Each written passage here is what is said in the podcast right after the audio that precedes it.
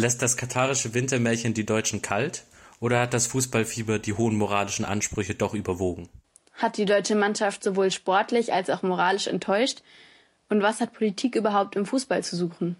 Hey und willkommen beim Studi-Podcast.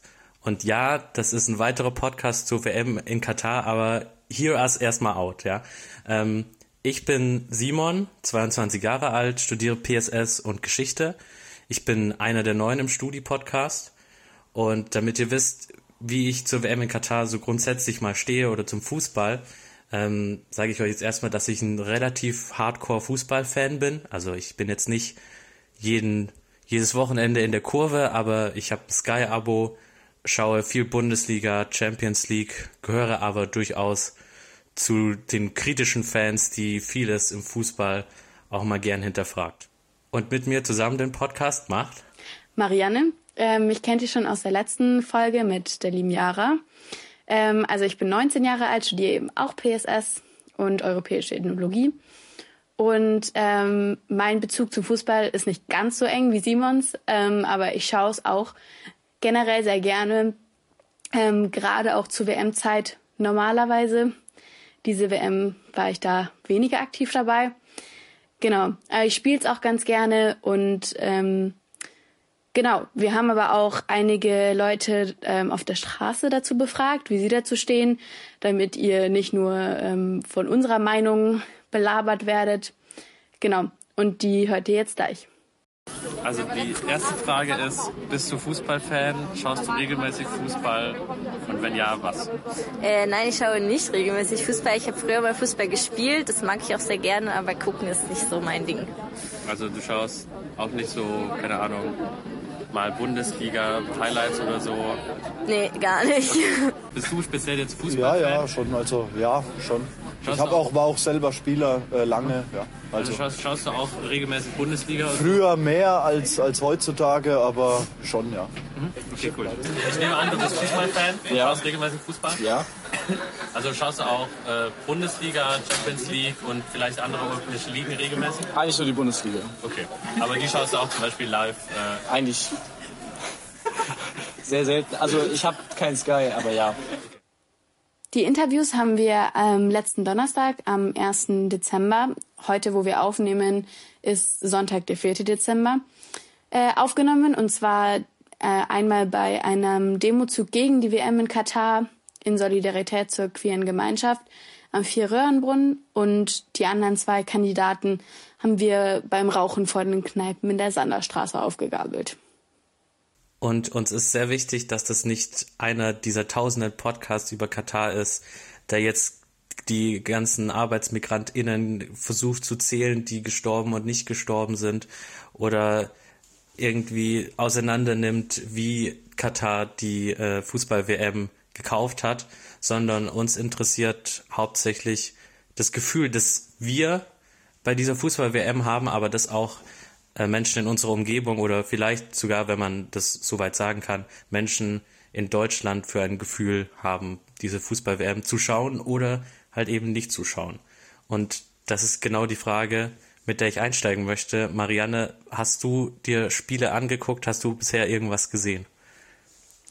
Also ich habe mir tatsächlich gar kein Spiel angeschaut, jetzt wo Deutschland auch ausgeschieden ist ähm, ist der Reiz für mich auch noch geringer. Also es muss ich auch offen zugeben. So, ich glaube, dass es durchaus Leute gibt, für die das ein größeres Opfer gewesen wäre, diese WM zu boykottieren. Ähm, wovon ich dann allerdings doch überrascht war. Ich bin ab und zu auch mal altmodisch unterwegs und höre ein bisschen Radio. Und ähm, da wurden zum Beispiel auf BR 24 alle Spiele wirklich live übertragen, live und in voller Länge.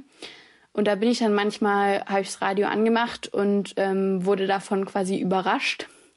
War jetzt dann auch nicht so, dass ich irgendwie das Radio sofort wieder ausgeschaltet habe, wenn ich das gehört habe. Ähm, aber es war für mich, hat sich für mich irgendwie doch äh, einfach falsch angefühlt, weil ich eben auch im Vorhinein und auch während der WM die kritische Berichterstattung zur Menschenrechtslage verfolgt habe. Und wie war das bei dir? Also hast du Spiele angeschaut oder nur die der Deutschen oder? Also ich habe ähm, es mit den Bildern, also mit Bildern oder Videos, auch auf Social Media und auf YouTube und mit Zusammenfassungen eigentlich sehr zölibatisch gehandhabt. Also ich habe jegliches Live-Bild vermieden, zu jeder Zusammenfassung. Ähm, ja, sehr bewusst auch. Also ich habe, man kann durchaus sagen, dass ich es boykottiert habe, aber eigentlich muss ich sagen, dass es mir gar nicht so wehgetan, also wie bei dir eigentlich, dass es mir gar nicht so wehgetan hat, das nicht zu schauen. Also ich habe natürlich dann, muss ich sagen, bei Deutschland gegen Costa Rica, bei dem Spiel, wo wir davor auch diese äh, O-Töne uns geholt haben, da habe ich, nachdem wir dann nach Hause gekommen sind, äh, tatsächlich mal in, in der Kicker-App geschaut, wie es ausgegangen ist oder wie steht. Ein, zwei Mal, aber über das ist es nie hinausgegangen bei mir tatsächlich. Und kannst du sagen, warum da dieses Jahr für dich eigentlich überhaupt kein Reiz da war, die Spiele zu schauen? Ja, das Gefühl ist sehr, ja, sehr differenziert. Also, beziehungsweise das insgesamte Gefühl ist sehr eindeutig, dass ich das ablehne die grundsätzliche Ablehnung, denke ich, geht ganz vielen so. Das äh, kann man ja auch in den Interviews hören. Hätte ich noch eine Frage, wie ist dein Gefühl so bei dieser WM? Also ist dein Gefühl anders als zum Beispiel bei der WM vor vier Jahren oder kannst du das irgendwie versuchen zu beschreiben? Nee, ist definitiv ein anderes, schon allein wegen der Jahreszeit äh, äh, kommt es einem halt anders vor. Und überhaupt das gesamte Feeling, die WM betreffend, ist irgendwie anders. Ich kann es nicht spezifizieren, aber ist schon so, es fühlt sich anders an. Ja. Ganz anders, ganz, ganz anders. Also ich finde es unglaublich traurig, was mit der WM passiert, äh, dass die FIFA sich kaufen lässt von Katar. Ähm, also es fühlt sich ganz anders an. Ich habe auch viel weniger Spaß bei der WM. Normalerweise habe ich immer eigentlich alle Spiele angeschaut, so, soweit ich konnte. Dieses Jahr halt nicht so wirklich. Halt bisher nur die deutschen Spiele. Also ja, fühlt sich anders an als sonst. Okay. Ja, und wie ihr jetzt gerade auch nochmal hören konntet, ähm, so richtig Stimmung konnte dieses Jahr bei der WM nicht wirklich aufkommen. Nicht nur hier in Deutschland, sondern auch in den Stadien sind ja immer wieder Bilder rumgegangen, wo sie schon irgendwie vor, ähm, vor, vor dem Ende, also weit vor dem Ende schon halb leer waren, ähm, weil einfach auch in Katar durchschnittlich weniger Menschen so Fußball begeistert sind wie hier in Deutschland oder auch in ganz Europa eigentlich. Ja, du hast es schon richtig gesagt. Europa ist da eigentlich so ein Stichwort, weil ich habe äh, auf Social Media und auch in einigen Fußball-Podcasts, die ich höre, die sich ja sehr relativ wenig mit dem sportlichen Teil der WM auseinandergesetzt haben, sondern auch viel mehr mit dem mit allem, was darum herum passiert ist, da habe ich gehört, dass zum Beispiel argentinische Fans, Argentinien ist zum jetzigen Zeitpunkt, äh, ich glaube, gestern ins Viertelfinale eingezogen. Und argentinische Fans sollen unter anderem sehr viele da sein und die sollen auch wirklich, äh, soweit ich es gehört habe, eine relativ krasse Stimmung machen. Genauso waren die mexikanischen Fans. Mexiko ist in der Vorrunde ausgeschieden, aber die sind auch grundsätzlich dafür bekannt, dass dort Fans sehr zahlreich äh, dann dahin fahren und war in Katar tatsächlich nicht anders. Also das kann man durchaus vielleicht äh, ein bisschen als europäisches Phänomen sehen. Ja, ich glaube auch deswegen, ähm, weiß ich nicht, ob du das mitbekommen hast, aber eben dadurch, dass wir jetzt halt erst am Sonntag aufnehmen, ähm, ist Deutschland ja schon ausgeschieden und auch von Seiten Katar. Das habe ich mitbekommen. Beziehungsweise auch von Seiten der Regierung hat so der, der Spott nicht lange auf sich warten lassen ähm, über die deutsche Mannschaft. Ähm, und zwar haben die wirklich im offiziellen Fernsehen, haben sich da auch ähm, ja bekanntere Persönlichkeiten quasi den Mund zugehalten und den deutschen Spielern gewunken. Oder auf Twitter hat einer gepostet, Don't leave your flags behind. Also es wurde, glaube ich, schon auch deutlich registriert, von welcher Seite die lauteste Kritik kam. Und es ist natürlich jetzt auch die Frage, also es wurde ja oft dann auch die Frage aufgeworfen, ähm, ist es jetzt Doppelmoral, weil gleichzeitig die Bilder um die Welt gehen, dass Habeck jetzt den Gasdeal abgeschlossen hat mit Katar für 15 Jahre ab 2026 und gleichzeitig ähm, unsere Ministerin Nancy Faeser sich mit einer One Love Binde ins Stadion setzt. Also da ist durchaus ja irgendwie Konfliktpotenzial auch auf der moralischen Seite da. Aber also hast du da eine, Bewer eine, eine Bewertung zu oder? Natürlich habe ich dazu eine Bewertung. ja, ich, du sie uns find, auch wissen? Ich, tatsächlich ja, überraschenderweise.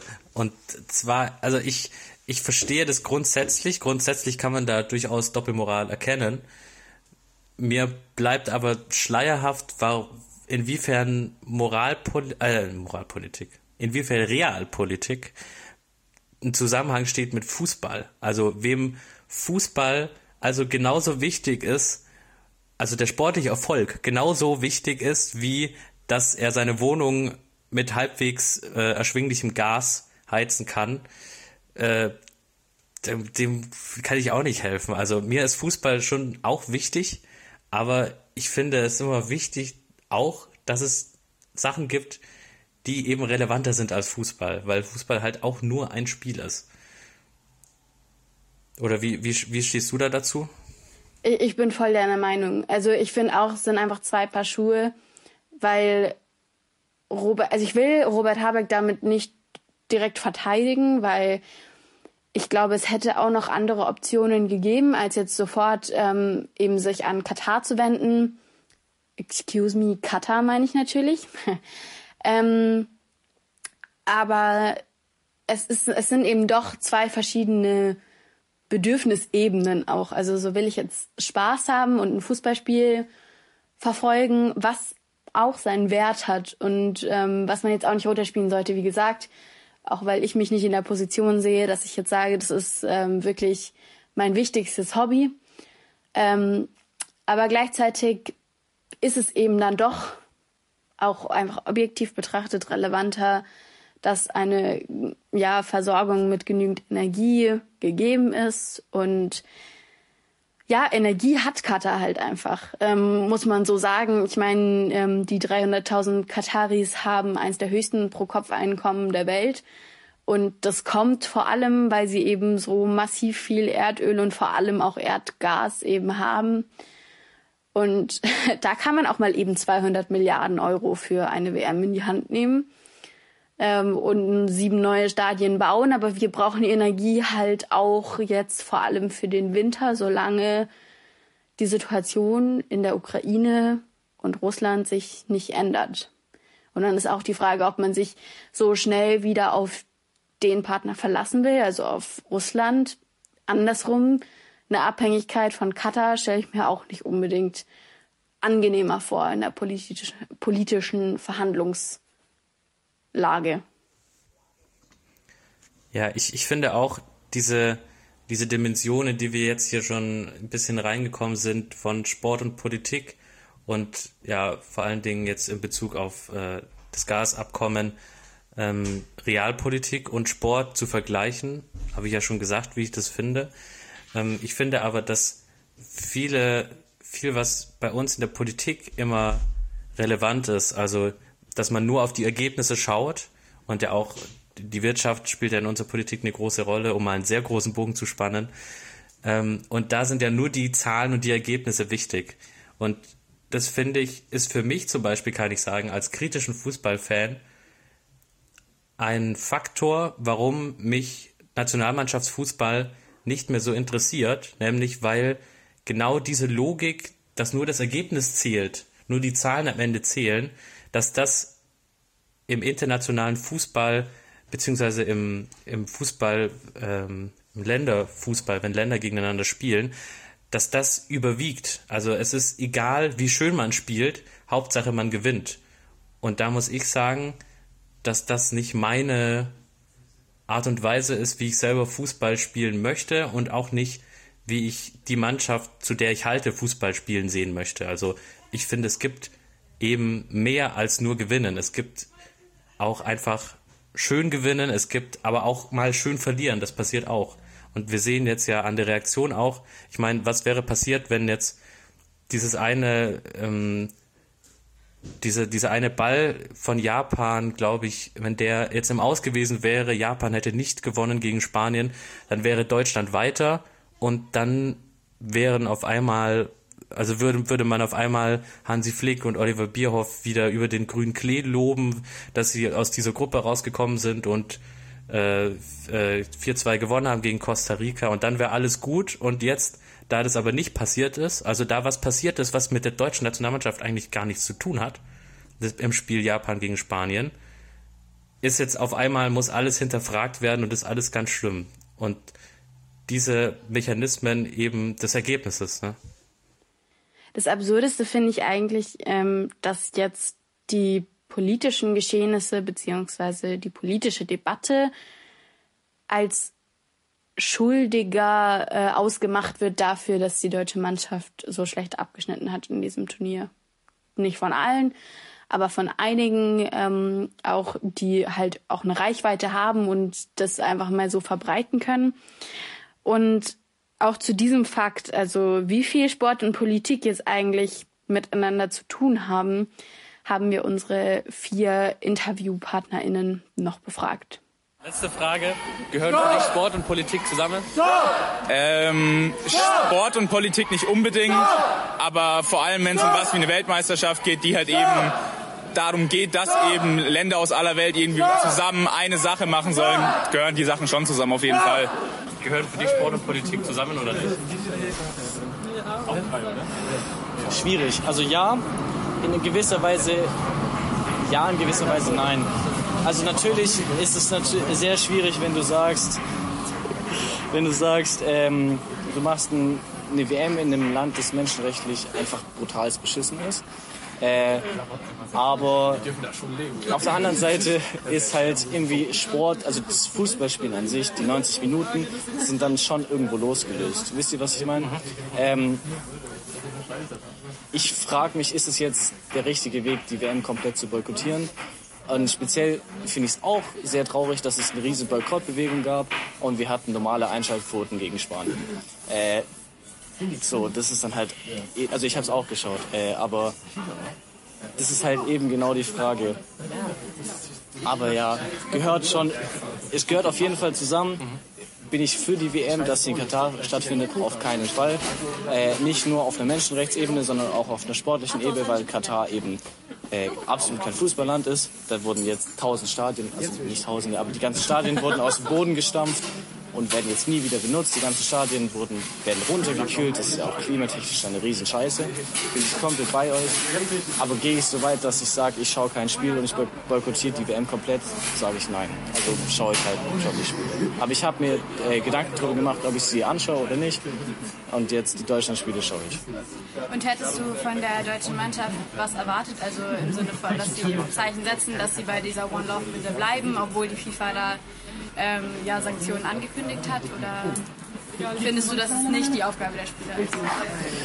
Muss, also in Situationen der Spieler, die müssen, man muss sich halt wirklich vorstellen, seit die sechs, sieben sind, sind die wirklich, ihr Leben ist Fußball. Die sind ihr Leben lang am Trainieren. Seitdem die kleine Kinder sind, träumen die davon, bei der WM zu spielen. Äh, und dann finde ich es brutal, brutal schwierig zu sagen, ja, schraubt eure sportlichen Erwartungen zurück für die One Love Bände, für ein, für ein Zeichen. Das finde ich sehr, sehr schwierig zu erwarten. Wäre es trotzdem gut gewesen, ein zu setzen, ja, aber ich finde, man kann das jetzt nicht von denen erwarten und sozusagen die Spieler schlecht reden, dass sie es nicht gemacht haben. Natürlich, ich kann es auch verstehen, wenn man jetzt sagt, äh, weil es wurde ja angekündigt, dass Herr Neuer die One Love Binde als Kapitänsbinde trägt. Hat er jetzt nicht gemacht, weil er eben dafür eine gelbe Karte bekommen hätte. Ja, kann, kann ich auch verstehen, wenn man dann voll enttäuscht ist von, von ihm oder von der deutschen Mannschaft. Aber Gehören für dich Sport und Politik zusammen oder nicht zusammen? Ähm, ich finde es doch, ja doch, ich finde schon, dass es zusammengehört. Gerade wenn es große ähm, Sportarten sind, sind sie gewissermaßen immer politisch und ich glaube, man kann es schwer trennen, ähm, weil man ja eben durch die Sportart auch ähm, politisch agieren kann. Man kann ja auch ähm, nicht an der WM teilnehmen ähm, oder man kann auch eine Binde tragen und riskieren, dass man einen Punkt verliert. Ähm, also zumal die jetzt auch einfach bisher nicht so erfolgreich sind, ähm, kann man sich überlegen, ob das jetzt so ein Punkt ist, ist es, ist es das wert und ähm, oder eine gelbe Karte. Ähm, ja. Okay, also wie wir gerade gehört haben, gehört für niemanden unser Interviewpartner Sport und Politik nicht zusammen. Also das fand ich sehr interessant, dass von keinem ein klares Nein kam, ob Sport und Politik äh, zusammengehören. Und da würde ich mich anschließen. Also wenn eine WM in Katar stattfindet, dann ist die geopolitische Strategie Katars da der Hauptgrund, dass sie überhaupt dort stattfindet. Und dann ist Politik natürlich im Sport. Äh, das halte ich für relativ klar. Und äh, ja, wie, siehst, wie stehst du denn zu dem, zu dieser Frage, die wir auch den anderen, den InterviewpartnerInnen gestellt haben? Ja, ich glaube, ähm, sobald man sportlich, also spätestens sobald man sportlich wirklich auf die internationale Ebene geht und eben auch die FIFA involviert ist, die einfach ein extrem mächtiger Player geworden ist, ab dem Punkt ähm, kann man Sport nicht mehr ganz ohne Politik denken, auch wenn sich das wahrscheinlich viele wünschen würden. Ich meine, auch unabhängig davon, wie jetzt äh, ausländische Regierungen zu der WM in Katar Stellung genommen haben, hat ja auch die katarische Regierung da ihre, ihre Finger im Spiel gehabt. Äh, zum Beispiel was eben die Regelungen zu der Regenbogenfahne angeht und dass kein Bier ausgeschenkt werden durfte in den Stadien. Also ich glaube, dass man sich da auch der Realität versperrt, wenn man Fußball und Politik wirklich ganz klar getrennt sehen will. Aber ich glaube, jetzt sind auch alle Fans, ähm, alle deutschen Fans, die wirklich nach Katar gereist sind, froh, wenn sie auch mal wieder nach Hause können und sich von dem Schreck erholen. Ähm, 15 Euro für ein Weißbier, das schafft man nicht mal hier auf der Wiesen. Also da kommen sie wahrscheinlich finanziell dann auch ein bisschen besser weg. Genau. Und vielleicht noch ganz zum Schluss, wenn man sich fragt, was die FIFA eigentlich macht, also die, was die FIFA sozusagen macht in den Jahren zwischen den WMs, kann man das mit einem Wort eigentlich ganz gut beschreiben. Und dieses eine Wort ist Sportpolitik.